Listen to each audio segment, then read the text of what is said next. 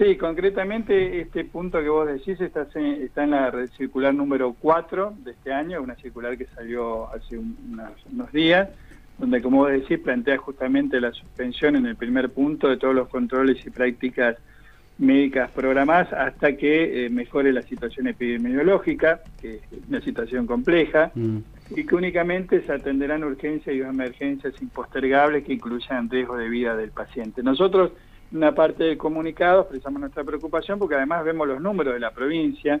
Hasta el sábado, no sé, hasta el fin de semana, perdón, no sé cómo habrán quedado los números anoche, pero nosotros estábamos en la letalidad del COVID, donde se toman muertos por millón de habitantes, por millón de personas, estábamos Río Negro en el tercer lugar. Primero eh, Lamba, con 780 casos, después 780 fallecidos por millón de habitantes, después Jujuy con 320 y Río Negro con 276. Y si vemos el nivel de terapias intensivas de ocupación estamos al límite y ahí somos lamentablemente peor, pues estamos en el primer número de ranking, estamos con el 84% de ocupación, mientras que sigue Jujuy con el 81, Nacué con el 76, Mendoza con el 72,8 y el AMBA con el 68. ¿Y por qué doy estos datos? Bueno, porque nosotros sabemos, y lo dicen todos los médicos, médicas, los especialistas, que el sistema de salud en, este, en, esta, en esta época que estamos viendo puede colapsar por tres cuestiones básicamente. ¿no? Primero, el avance si se contagia personal personas de, riesgo por COVID y lamentablemente necesitan internación y en terapia.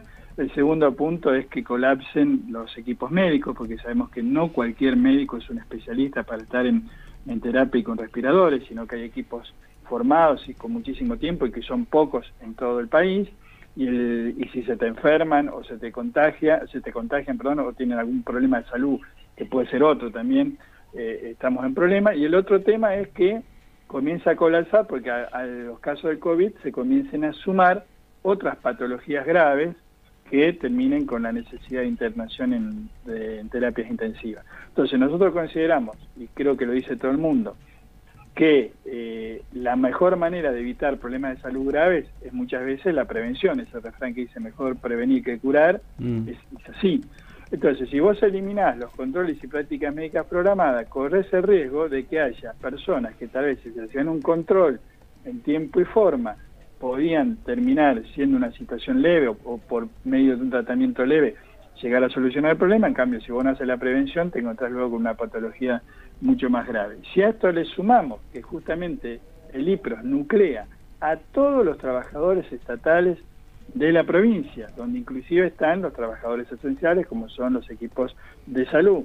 Están los trabajadores municipales, que también son fundamentales para mantener el funcionamiento de todos los municipios. ¿Qué sería de las ciudades de Río Negro, por ejemplo, sin la recolección de residuos que se realiza periódicamente o sin las funciones administrativas básicas que se tiene que tener el municipio. O sea que están solicitando que se vuelvan a garantizar las prestaciones suspendidas. Eso es. es que se vuelva para atrás con esto porque para nosotros es apagar fuego con nasta, hay que eh, mantener los cuidados preventivos y eh, nos parece que esto tiene que ver con una provincia que, bueno, económicamente en los últimos años no ha invertido en salud y ahora se encuentra con una situación de colapso.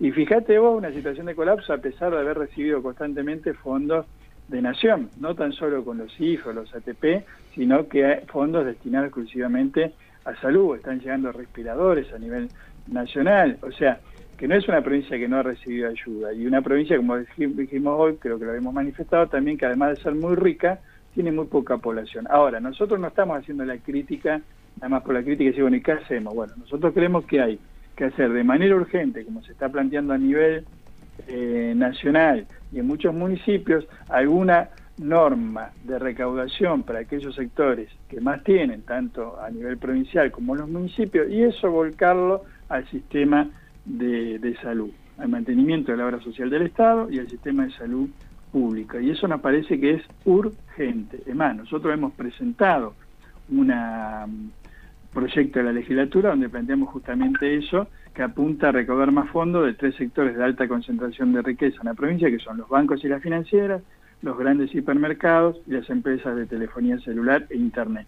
O sea, medidas que no afectan al pequeño y mediano productor, que no afectan a, los trabajadores y trabajadoras, pero que sí afectan a sectores importantes de la economía, que repito, no somos los únicos que lo estamos planteando, en otras provincias ya se ha hecho, y que eso vaya con fondos específicos, al sostener el sistema de salud en este momento que es muy grave. Molina, ¿esto lo han podido canalizar a través de los representantes gremiales que tienen los sindicatos dentro del IPROS, del directorio? Esta, esta comunicación ha sido planteada a todos los sectores, lo hemos planteado también, lo que pasa es que lamentablemente lo que nosotros vemos que hoy la estructura que tiene el IPROS la representación sindical no tiene una, un poder de definición. O sea, puede avalar o no avalar una medida, puede acompañar o no acompañar. Por eso también estamos planteando que es necesario, hace años que lo venimos planteando, una reforma a la ley del IPRO que permita que los representantes gremiales también tengan capacidad de definición y sean votados directamente por sus afiliados y afiliadas, pero no para un órgano, digamos, de, consulta, sino para un órgano de definición. Thank you.